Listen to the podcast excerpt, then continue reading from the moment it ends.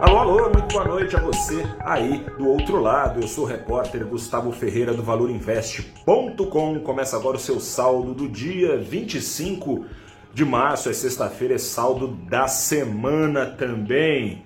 Venho te contar o seguinte, que a inflação morde, mas o presidente do Banco Central, Roberto Campos Neto, assopra.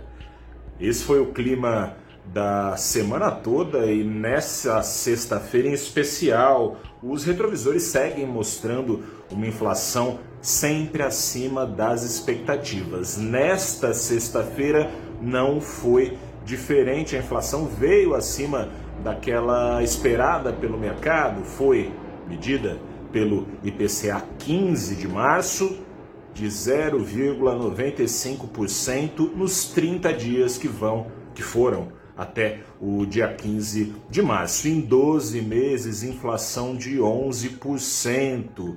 São os maiores dígitos registrados desde 2015. Mas, se o retrovisor está assim no horizonte do presidente do Banco Central, vai ficar tudo bem. Ele segue repetindo, falou isso ao longo da semana, falou isso nessa sexta-feira de novo, que o pior tá prestes a passar. É aquele mês que vem que nunca chega, né? De novo ele tá falando que no mês que vem vem o tal do pico da inflação, aquele momento mais alto que a inflação atingirá para passar a ceder a partir de maio. E em maio ele reforçou que provavelmente os juros param de subir, seriam então é, aos 12,75% ao ano, para lá ficarem a perda de vista, esperando a poeira baixar.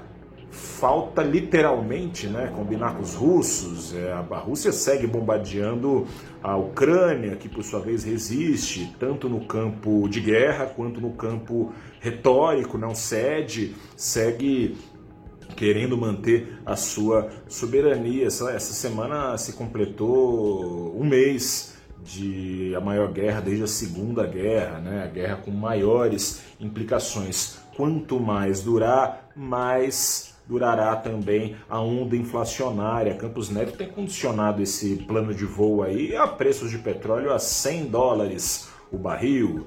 Estava assim no começo da semana, a semana fecha com 120 dólares por barril, de olho, claro, neste conflito que por hora a negociação vai, a negociação vem, não acaba não. Os, as notícias, as fotos, as imagens falam por si só. Ainda assim, ao sabor das palavras de Campos Neto, o Ibovespa engatou uma sequência de oito altas nessa semana. Aliás, essa oitava alta foi uma altinha de quase nada, mas ainda assim com a maior parte das ações no azul, uma alta de 0,02%, oitava alta consecutiva. Na semana, uma alta de 3,27% aos 119.081 pontos, maior patamar de pontos desde setembro. Cá entre nós, não é dito e feito que os juros vão parar de subir em maio.